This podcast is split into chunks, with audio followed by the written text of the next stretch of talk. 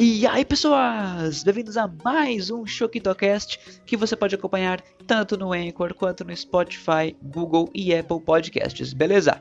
E hoje pessoas, eu tô aqui para falar com vocês sobre The Last of Us Parte 2 game que a gente estava numa espera incrível, num hype gigantesco, que finalmente aí, depois de 7 anos, enfim chegou essa continuação pra gente. Lembrando que esse cast aqui contém spoilers da história do jogo, portanto, se você ainda não jogou, ou se tu não curte receber um spoiler antes de começar a tua jogatina, vai lá no meu canal no YouTube, o canal Pio Skipper, que lá tu vai encontrar um review totalmente sem spoilers que não vai atrapalhar a tua gameplay, beleza? Então, esse cast aqui eu decidi dividir em três etapas. A primeira é sobre o hype e o que a gente estava esperando sobre esse jogo. Já a segunda é sobre a história, sobre a gameplay, algumas polêmicas também e por aí vai. E por fim, no terceiro bloco aqui, entre aspas, eu vou meio que pontuar o final dessa franquia, o que a gente pode esperar de uma possível parte 3 ou 4, que eu particularmente acredito muito que virá a acontecer sim, ok? Então, sem perder tempo, partiu! Então aqui pessoal falando sobre o hype para The Last of Us Part 2 Pessoas, acho que todo mundo aqui se lembra quando saiu o primeiro trailer, né? De que esse game seria anunciado finalmente Foi na PSX, se não me engano, na E3, não tô recordando agora de cabeça Caras, foi incrível, velho. Foi incrível porque tava todo mundo hypado, tava todo na expectativa para saber como que essa história ia se desenrolar, como que seria a continuação de Joel e Ellie nesse mundo pós-apocalíptico, como que a história ia se desdobrar a partir do final do primeiro jogo. E caras, o, o trailer já chegou com uma mensagem um pouco mais de que o jogo seria focado na protagonista, na Ellie, o Joel aparecendo lá de costas. Essa parte do trailer para mim aí já revelou que o foco seria mesmo na Ellie e na jornada dela. Eu já, aí eu já percebi que algo ia acontecer com Joel. Eu já achei que ou ele ia morrer ou ele ia desaparecer, algo do tipo. E que, caras, a jornada ia ser com a garota mesmo, que ela é quem seria a nova capa desse jogo, a nova, o novo rosto de The Last of Us. Assim, o que a gente esperava na história desse game, caras, particularmente eu achei que eles iam continuar explorando mais assim o mapa, que talvez teria uma, um aumento também de personagens, novos pontos até dos Estados Unidos sendo explorados. Esse, tanto a parte 1 quanto essa parte 2 ficaram mais na parte de Washington, Seattle e tal. Eu até achei que teríamos mais alguma coisa, talvez outros países, poderia ser, porque eles estão vagando meio que sem rumo. Talvez chegassem a alguns outros países da América do Norte ou algo do tipo, talvez México, não sei. E também, como eu disse, esperava sim que a história fosse sair um pouco das costas do Joel e passar sim para Ellie, que é natural quando tu, tu, tem dois personagens assim com diferenças de idade, em algum momento tu vai ter que ter a passagem de bastão, velho. Isso faz parte mesmo do, dos personagens e eu achei que foi muito bem feito até. Sinceramente, assim, eu já esperava que teria essa mudança, que o foco seria nela, até porque o Joel já tava meio cansado, assim, no final do primeiro game, tá ligado? Eu já achei que ele meio que não seria mais o, o porta-voz, assim, das ações do jogo, e que em algum momento, inevitavelmente, esse foco seria pra Ellie, seria pra garota, e também eu esperava que eles fossem, não sei, encontrar mais sobreviventes, outros grupos aí, e que a aventura fosse se desenrolar nisso. Sinceramente, não tinha uma, uma ideia tão concreta sobre a história, enfim, do jogo toda na minha cabeça, mas eu achei que seria basicamente isso. Eles iam encontrar personagens, iam encontrar novos sobreviventes. Talvez teria sim essa questão da troca de protagonismo, do Joel ia passar para Ellie, e de fato é o que acontece, é o que se provou que ia acontecer. E também no segundo trailer, no caso de anúncio do The Last of Us Part 2, a gente já teve o início de uma outra polêmica, né? Que seria. Que foi a gente ter visto que a Ellie seria uma personagem LGBT. E caras, muita gente aí torceu o nariz pro jogo por conta disso. Eu realmente não vejo motivo algum para ter nego aí que boicotou o jogo, deu nota baixa pro jogo, cara, só simplesmente pelo fato de ter tido essa representação, cara. Eu não acho isso totalmente inválido. Cara, isso quando é bem feito, quando não é, quando não é forçado, quando não é imposto assim de uma forma tão abrupta, é, é muito bem-vindo, velho. Tem que, tem que haver mesmo representatividade. Isso é algo que tem que existir e vai existir cada vez mais nos games, nos filmes, nas séries, porque isso existe. E meu, não tem problema algum em você representar, sinceramente. E caras, eu sinceramente já esperava que a, que a Ellie teria mesmo essa parte LGBT. Porque, velho, ela estava sendo construída desde o primeiro jogo para ser independente, tá ligado? Eu, eu acharia muito sem graça, muito sem sal, se do nada aparecesse alguém aí que fosse um interesse amoroso para ela, cara, porque não tem, eu não veria sentido nisso, sinceramente. Eu esperava que ela fosse mesmo LGBT e eu acho muito bacana que seja, Eu acho muito bacana que ela tenha esse protagonismo e que seja uma garota dos tempos modernos.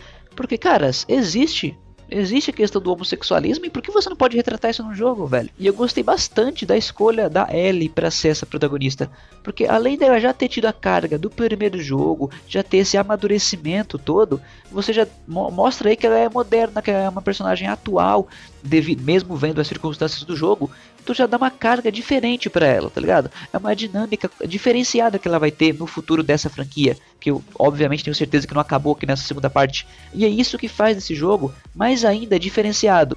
É isso que faz mais ainda de The Last of Us Part 2 um game que tu joga e tu a cada momento tu, tu, tu tá descobrindo uma coisa nova, tá ligado? Você não tem zona de conforto nesse jogo. Acho que mais nesse do que no primeiro, você não tem zona de conforto em momento algum. Isso que é muito bacana, isso que é muito da hora de se jogar, velho. É um game que te dá, tipo, vários murros no estômago até o fim. E que tem uma história fenomenal, velho. Fenomenal. Cada ponto dessa história tu consegue entender, tá ligado?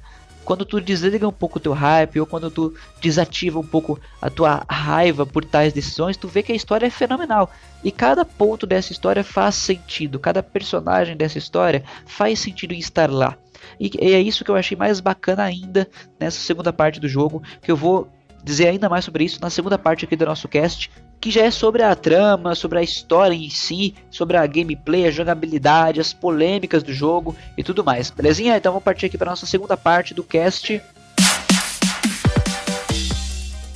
E enfim, cá estamos aqui no ato 2 do nosso ChoctoCast, onde eu vou trazer um pouco mais sobre a história do jogo. Então, repito, se tu vê até aqui, caras, vai ter muito spoiler, beleza? Começando assim com a trama de The Last of Us Part 2, que basicamente é uma trama aí que te explica que vingança não serve de bosta nenhuma em momento algum, cara. E por mais que tu conquiste a tal vingança, tu não vai estar tá conquistando na verdade nada. E isso eu achei muito bacana. Achei muito bacana, achei muito muito diferente a sacada de tu jogar com a mina que mata o protagonista, tá ligado? Porque isso faz sentido. Quando a Abby mata o Joel, tu já fica, velho, eu quero que essa mina morra. Eu quero que alguém mate essa mina. Eu não quero essa, essa filha da puta viva, tá ligado? Mas conforme tu vai jogando, você entende a história dela. Ela, por quatro anos aí, se preparou para matar o cara que matou o pai dela, tá ligado? E esse é um conceito que eu gostei muito nesse jogo. Que simplesmente a gente diz o seguinte, velho ele te diz que todo vilão é o herói de sua própria história. A gente seguia a história vendo pelo prisma do Joel e da Ellie, e aos nossos olhos eles eram os grandes protagonistas perfeitos e bonzinhos. Porém, aos olhos da garotinha filha do rapaz que a gente mata com o Joel, nós, sendo os principais, éramos repugnantes, repulsivos, éramos filhos da puta, entendeu? A gente tinha que morrer. E é isso que essa personagem meio que faz nas sombras. Enquanto a gente joga o primeiro game, enquanto a gente está jogando o segundo, a gente vai vendo que tem um personagem meio que crescendo nas sombras para cumprir a sua vingança, que é a questão da Abby. Quando ela mata o Joel, Obviamente eu chorei pra cacete, tu chorou pra cacete, todo mundo aqui chorou demais quando aconteceu essa parte. Mas, velho, é algo que deveria acontecer em si. Porque se tu observa, velho, o Joel teria que partir em algum momento. Obviamente, algumas pessoas dizem, cara, eu queria que isso tivesse acontecido com, vamos supor, um sacrifício do Joel para proteger a Ellie, chamando ela de filha ou algo do tipo, e ela chamando ele de pai, e eles, enfim, se despedindo. Isso ia ser muito bonito, realmente, ia ser muito bacana. Mas às vezes, velho, essa foi a sacada que eu gostei desse jogo, tá ligado? Ele é, é uma forma muito real de ser real, tá ligado? Ia ser muito bonita dizendo pai, ele dizendo filha para eles, para os dois na despedida, e seria muito bonito sim. Mas, cara, é muito encenado, tá ligado? E às vezes na vida isso não acontece assim. E a Naughty Dog mandou bem demais nesse quesito quando fez um jogo que é real demais, cara. É muito real. A história não acontece conforme deveria ser escrita. A história não acontece conforme você esperava, entendeu? A história vai acontecendo e vai te dando vários murros na cara, no estômago, que você fica, porra. Tipo, não quero essa porra aqui, velho. Mas você não quer, não é porque é ruim, você não quer porque é real, entendeu? E é isso que faz esse jogo ser incrível. A história tem uma parte muito magnífica que é não ser tão fictícia, apesar de ser um jogo fictício. Ele te dá muitas mecânicas aí do mundo real, da vida real, cara. A morte do Joe para mim foi um dos pontos mais altos desse jogo, em questão de ser real, de realismo. Porque aí tu se despede de um protagonista da forma mais real possível. Saca? Não tem um sacrifício que seria bem encenado e tudo mais, que seria muito poético. Tu tem uma morte que é simplesmente toma tacada na cabeça e acabou, cara, entendeu? A vida real é assim, você não tem tempo de preparar um discurso para enfim partir. E isso eu achei muito bacana, muito massa desse jogo. A Ellie não tem como dizer, não, por favor, pai, não sei o que, não, cara, é só diz, Joel, levanta, porra, sai daí, cara, levanta. E é isso que acontece, na vida real tu não tem motivo, tu não tem tempo para pensar em dizer nada, em preparar uma frase. Algo acontece, tu já tem que tá, tu já tem que dizer, entendeu? Isso é muito incrível, gostei demais dessa parte aí no game, cara. E outro ponto em que o realismo desse jogo me surpreendeu e eu gostei bastante foi na questão da sexualidade da Ellie. Sinceramente, eu gostei demais, cara. Não tá algo forçado, não tá algo que você tipo, tem que engolir de todo modo. Não, cara, tá bem feito, tá ligado? E tá suave, tá sutil. Não tem algo escandaloso, não tem algo que, nossa, quanta chamação, ah, isso é lacração. Não, cara. Esse jogo não tem lacração, mesmo quando ah, você pode pensar que teria, tá ligado? Não tem. Ele humaniza muito teus personagens, tá ligado? Humanizou a Ellie, humanizou a Dina. E isso que eu achei bacana, cara. Elas têm uma relação natural um negócio bem orgânico, não fica aquela coisa forçada, encenada. E eu achei uma sacada genial da história do game. Como foi a trama das duas, entendeu? Tanto no final, quando a Dina ameaça meter o pé, vazar fora com a, o filho das duas, porque ela não quer que a Ellie busque vingança, porque ela sabe que vingança não é algo bacana, e isso funciona muito bem. É aquele peso da família que realmente existe na vida real, e eu achei muito bacana ter sido retratado como foi. Tá de parabéns, Naughty Dog, por esse ponto aí. Gostei mais uma vez aí voltando na questão da morte do Joel, como foi feita. Gostei das consequências da história, que depois tu observa o final da Ellie estando sozinha, porque quando tu vai atrás de vingança, cara, tu não consegue nada, tá ligado? Vingança é bonito e tal, nos filmes, nas séries, quando o protagonista mata os caras que fizeram mal para ele e volta para tua vida normal, entendeu? Mas isso não acontece na vida real. Na vida real, cara, quem vai atrás de vingança só se fode, tá ligado? Tu que é naruteiro, tu que é otaku, tu sabe de, uma, de um trecho do que o Kakashi diz o seguinte pro Sasuke. Aqueles que seguem o caminho da vingança nunca acabam bem. Que, cara, tu só se destrói. E mesmo que tenha sucesso, tu se vinga. E o que é que vai sobrar com isso? Nada. Um vazio. E cara, isso descreve perfeitamente o modo como a Ellie buscou vingança. Ela abandonou família, abandonou tudo, todo mundo que amava ela, porque ela não conseguia viver com aquele fantasma do Joel morto na frente dela e ela sem poder fazer nada e jurando vingança contra os filhos da puta que machucaram o Joel e machucaram ela também. E meu, essa parte foi extremamente bem feita. É a vida real, realmente. A vingança não vai te dar nada, não vai te dar o alívio que você pensa que você vai ter quando se vinga. E quando tu alcança esse objetivo de vingança, meu, tu vai te restar nada, entendeu? Porque tu vai ter dado as costas para a família, tu vai ter, ter dado as costas para quem te ama em busca de um sentimento vazio e que não vai te dar o retorno que tu espera. Então realmente a Naughty Dog arregaçou nesse sentido, mandou bem demais. Gostei muito de como foi feita essa trama. Eu não ia gostar se ela se vingasse, saísse por aí matando os caras e depois ao final voltasse pra vida dela, tipo Rambo, tá ligado? Eu como fã, cara, eu ia gostar, tipo, cacete, a Ellie veio matando todo mundo e tal, bacana mas ia perder um pouco desse realismo, desse jeito orgânico que esse jogo é, e que ficou perfeito como foi, como ficou. Com ela se vingando, mas não tendo a, a paz que ela queria ter tido, entendeu? Perdendo coisas que ela não deveria ter perdido. Outro ponto muito bacana na história do jogo, meu, é como ele foi feito, tipo, mesmo sendo num mundo fictício, aí tem muita coisa real. A parte da vingança eu achei bacana, a morte do Joel mais uma vez fez muito sentido o amadurecimento dos personagens, a jornada da Abby também é de se, de se ver com bons olhos, porque, caras, ao nosso, ao nosso ver, Joel e Ellie eram as pessoas perfeitas desse game, mas aos olhos da Abby eram caras que deviam morrer, eram alguém que eram pessoas que deviam morrer. E ela se prepara para matar eles, tipo, ela simplesmente vive para matar Joel e Ellie. Especialmente o Joel. Então, esses três personagens aí para mim são os principais do jogo, obviamente são os principais, mas são os que merecem mais destaque, os que foram melhor aproveitados. O Joel na participação curta dele, outra coisa que muita gente criticou demais foi a postura do Joel, que disseram que ele ficou meio bobo, que ele ficou besta. Cara, tu tem que entender que o Joel mudou aos poucos quando foi conhecendo a Ellie. De um cara que não acreditava em ninguém, de um cara que não gostava de ninguém, que não botava fé na humanidade, para alguém que aos poucos passou a acreditar nas pessoas. aos poucos ele passou a ter essa fé restaurada na humanidade. E chegou no ponto em que, de, de crer tanto nas pessoas, de voltar a crer tanto nas pessoas, ele já começou a acreditar e dizer o próprio nome: Olha, eu sou o Joel, tal, tudo mais. Muita gente disse, cara, como é burro de fazer isso, não era para ter feito e tal. Mas eu, sinceramente, não vejo isso com maus olhos, não. Gostei, porque, cara, é realidade. E é por voltar a acreditar na humanidade que ele faz o que faz, entende? E outra, ele tá meio velho, já tá mais cansado, ele não tá afim de tanta briga, de tanta, de tanta luta. Você vê que o personagem tá cansado, ele mal resiste à surra que ele leva. Isso, isso só corrobora mais ainda o fato de que ele já tava cansado, entendeu? Ele já tava meio que. Ah, meu, se eu tiver que morrer aqui, que seja, não tem mais o que fazer. Ele tava já exausto. E, meu, é um ponto, é um ponto de muito acerto, sim, de, do roteirista do jogo, porque é o que a gente esperava que fosse de fato acontecer mesmo. Eu não esperava um Joel de novo aí matando todo mundo, atirando, saindo sendo o cara fodão, porque velho, ele tá cansado, ele tava exausto, ele já tava voltando a ser um cara mais bonzinho. E isso é comprovado historicamente, quando tu é um cara bonzinho demais, tu fica mais vulnerável. Simplesmente foi o que aconteceu com o Joel. Voltou a ser um cara mais bom, mais crente nas pessoas e ficou teoricamente mais vulnerável. Então, caiu na emboscada, revelou o próprio nome e aconteceu o que aconteceu. Pra mim é um baita de um acerto sim da Naughty Dog nesse sentido. E eu gostei demais de ter visto como foi, sinceramente. Eu acho que eu não conseguiria enxergar uma trama indo, indo mais além com o Joel vivo, entende?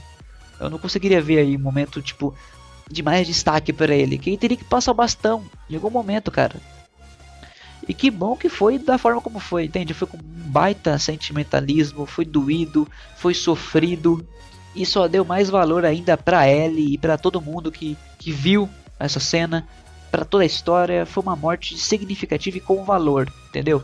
Porque às vezes na vida algo acontece de ruim e tu não pode fazer nada para impedir, tá ligado? E é isso que a Naughty Dog retratou nesse jogo e de uma forma muito boa. Gostei demais, tá de parabéns por como foi feito essa parte da morte do Joe e toda a questão de como o Joe foi construído nesse segundo jogo para culminar no fim que ele teve. Eu achei muito bem feita essa parte.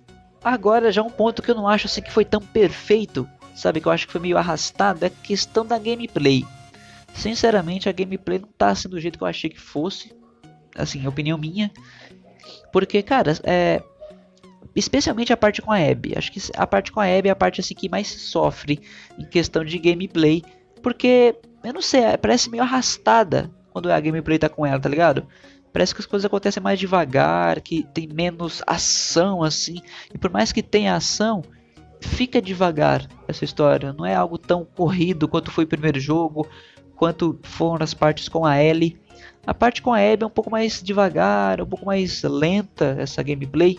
Enfim, essa parte aí da gameplay com a Abby, não sei, cara, meio que ficou muito arrastado, tá ligado? Acho que é muito tempo de gameplay com ela. Se tu cortasse pela metade Sinceramente, se tu cortasse pela metade o tempo de tela da Abby como, como personagem jogável, eu acho que não seria ruim não, sinceramente. Eu acho que é só isso também que eu tenho para dizer assim contra a gameplay, cara, porque de resto, velho, tá perfeita. Eu nunca vi, acho que esse é o melhor uso do touchpad de toda a história do PS4, na moral. A mecânica de tu tocar violão, a mecânica de de você se esconder dos animais, né, no caso dos cachorros, mutantes que aparecem lá. Cara, essa foi uma sacada que eu gostei demais, cara. Eu gostei demais. Porque, velho, no primeiro game tinha aquele negócio de tu se esconder, tá ligado? Pra evitar certo inimigo.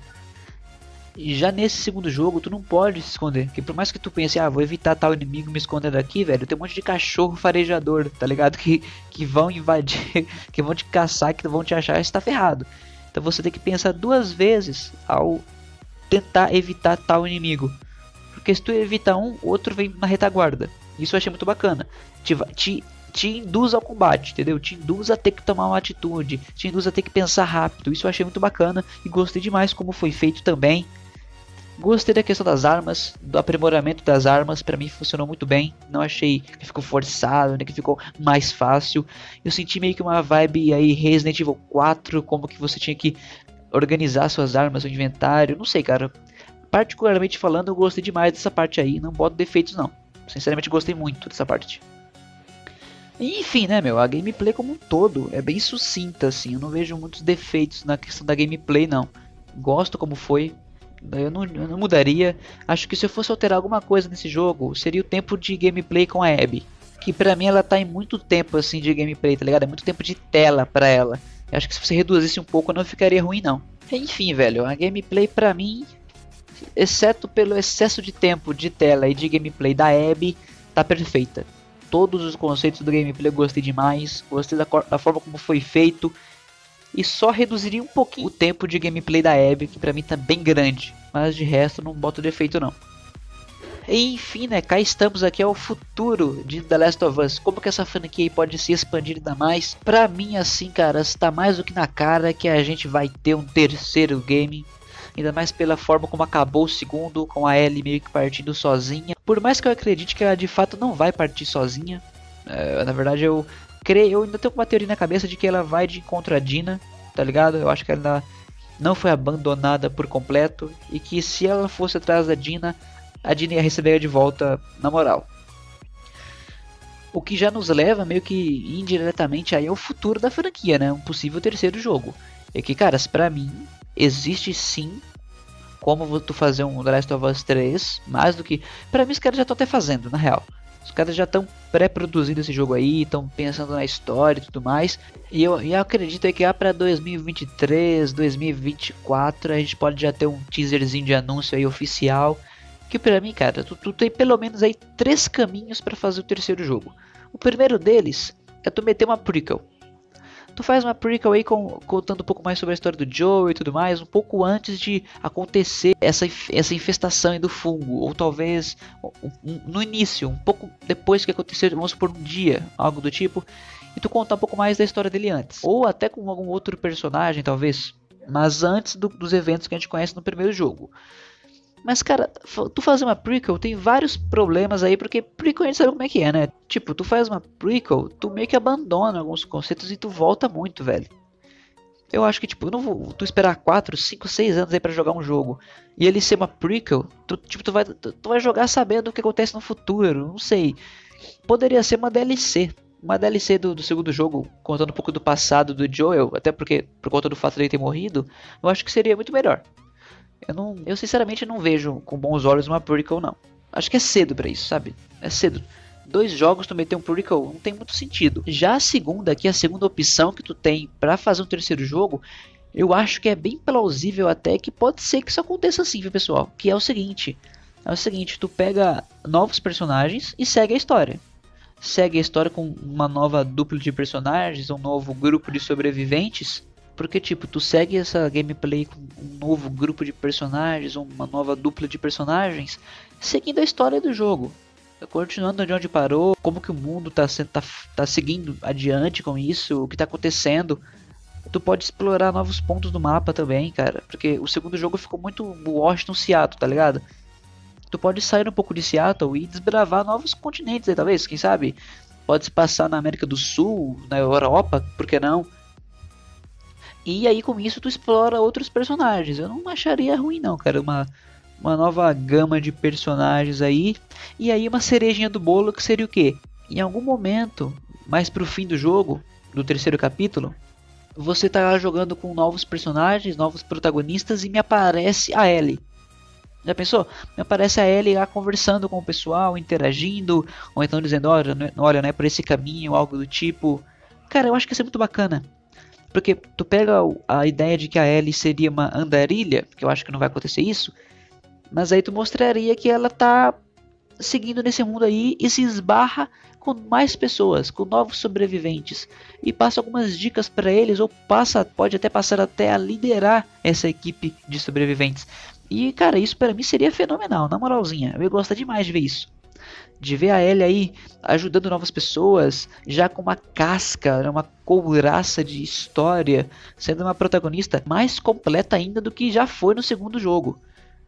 Basicamente aí, a, a Ellie vai ter se tornado Joel, basicamente. Então eu não veria mal não. Eu, gostei até de, eu gostaria até demais de ver isso num, num terceiro game aí. Uma pontinha só da Ellie e o protagonismo aí ser transferido para outros personagens. Eu acho que pode funcionar bastante e deve ser algo que a Naughty Dog deve estar tá levando em consideração também como possível enredo aí para um terceiro game.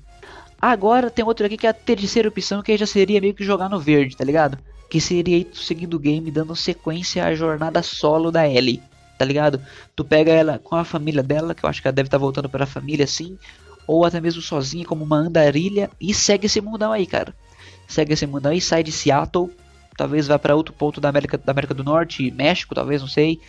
Talvez saia daí, vá para a Europa ou América do Sul, não sei, pode acontecer também. Tu segue com ela. E aí ela aí pelo ponto de vista da Ellie, tu encontra novos sobreviventes, entendeu? Tá ligado? E aí com isso tu faz um segundo jogo aí com ela meio que passando instruções para esse pessoal, para esse povo aí de como sobreviver, do que tem que fazer e tudo mais. Que pra mim, velho, pode funcionar, pode funcionar bem, pode dar muito bom, pode dar certo essa parte. E eu gostaria de ver sim. Porque basicamente é uma história que se relaciona muito com essa segunda opção que eu dei, de você ter novos protagonistas. Nesse caso, no, no caso da segunda opção, tu teria novos protagonistas encontrando a Ellie. No caso da terceira opção, tu teria, você jogaria com a Ellie e aí no decorrer do jogo, na metade ou mais pro fim, tu encontraria novos grupos de sobreviventes. Pode acontecer, eu acho que seria muito bom sim, acho que poderia funcionar. E que com certeza a Naughty Dog tá, tá pensando aí, tá levando isso em consideração para fazer a terceira parte desse game aí, que eu tenho certeza que vai existir de fato, beleza?